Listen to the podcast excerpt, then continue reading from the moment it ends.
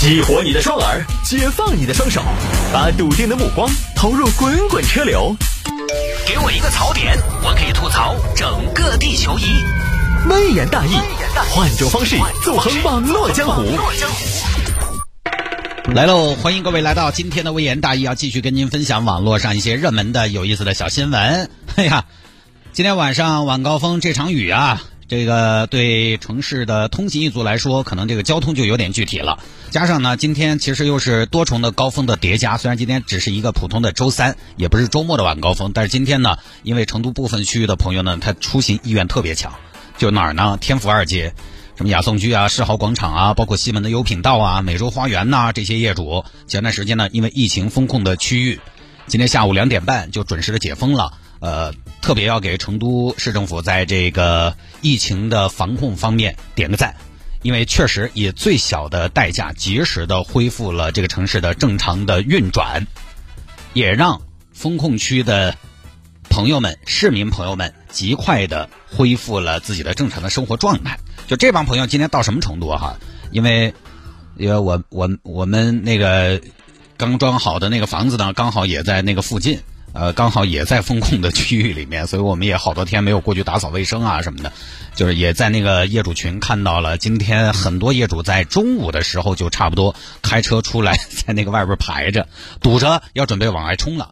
毕竟呢，十四天没出门，还有那么多想念的美食、想念的工作、想念的同事 都得去看看。十四天没出门，那都关封了。消费飙车，吃喝出行意愿极强，所以我现在看了一下，天府一二三四五街堵得很，西门上也不轻松。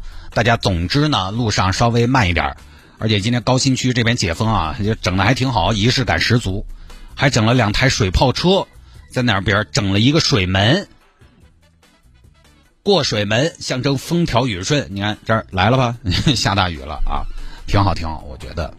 呃，但是大家一定路上注意安全，好吧？下了节目之后呢，你反正今天这个晚高峰，我看这个交通状况也恼火，你很有可能一两分钟车都动弹不得，你不如在车上来加一下我的个人微信号，我的个人微信号呢是拼音的谢探，数字的幺三，拼音的谢探，数字的幺三，加为好友来跟我留言就可以了，基本呢能做到有问必答。回听我们的节目呢，您可以在手机下个软件叫做蜻蜓 FM，叫做蜻蜓 FM，在上边直接搜索“微言大义”就可以找到往期的节目了。那么与此同时呢，你也可以在这个平台上边来回听我们城市丁其他时段的节目，直接在蜻蜓 FM 搜索“四川城市之音”，搜索“四川城市之音”就可以回听我们的节目了。好，我们就开始今天的微言大义的小新闻的分享。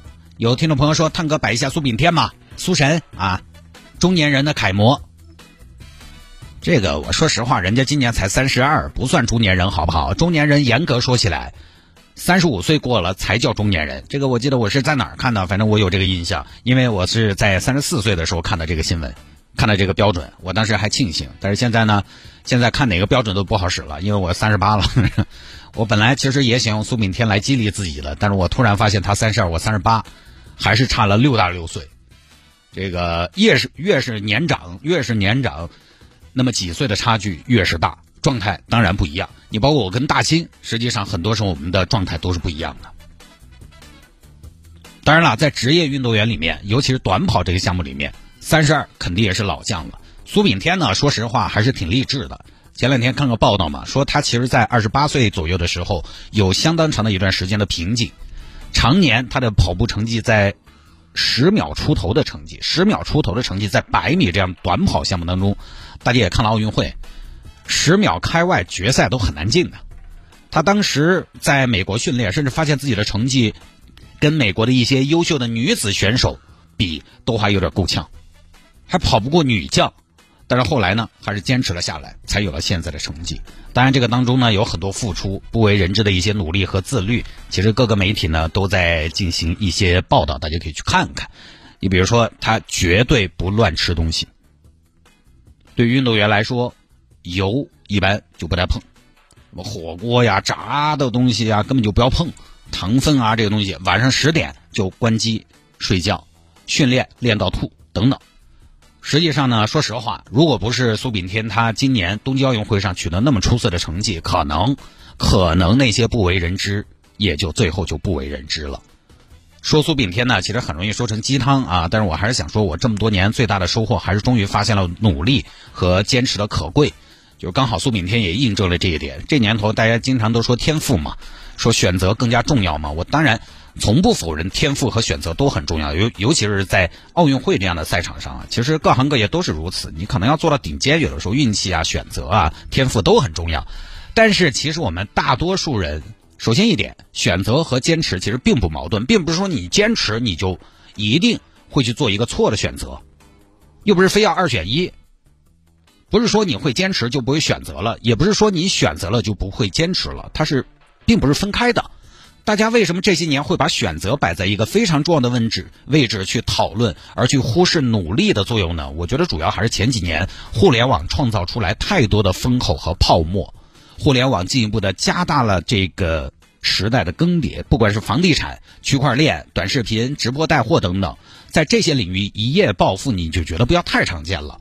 它整个节奏被带起来，表面上看这些都是选择的结果，但其实恰恰相反，相比于选择的获益，我觉得努力这件事情并不那么快能够见效。但是不能说它没用，不能说努力和坚持已经过时了。其实很多人说我也努力了的，我也坚持了的，但是没用。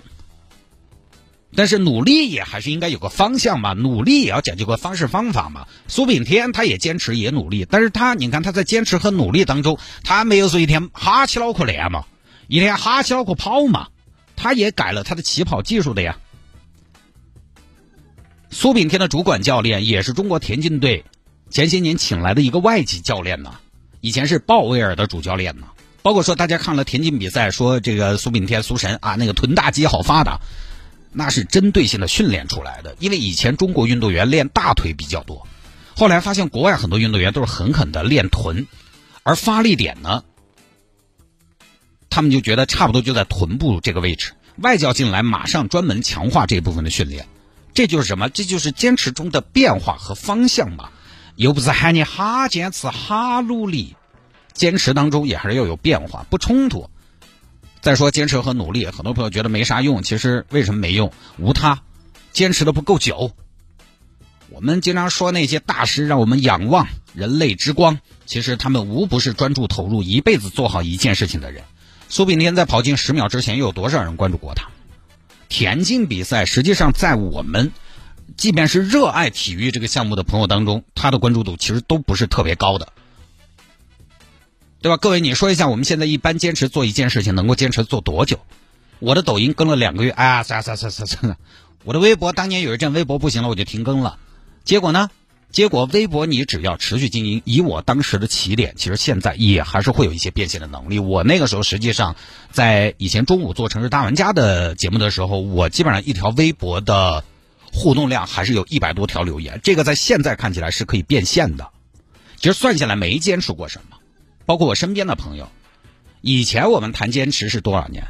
我们以前谈坚持，你没有个十年八年，也得有个四年五年嘛。但现在我们谈坚持的维度是半年、一年，在新媒体平台谈坚持的维度大概是两个月左右。就包括那种专门做新媒体的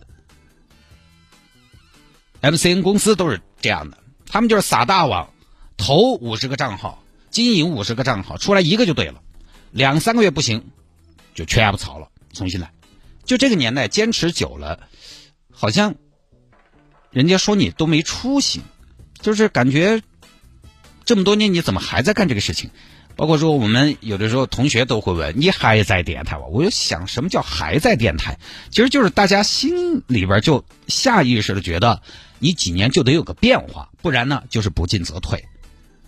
但是我还是想说的是，正确的选择不坚持会变成一个错误。不那么正确的选择，坚持了，说不定还会有惊喜。你用心坚持过，那些心血和汗水怎么都不会白给。这个反正不管大家说是鸡汤也好，还是酸菜老鸭汤也好，真的是这样的。当然，坚持当中你也要寻求一些变化。你在日复一日的工作当中去寻求一些小的突破。这个每个人的工作性质不一样。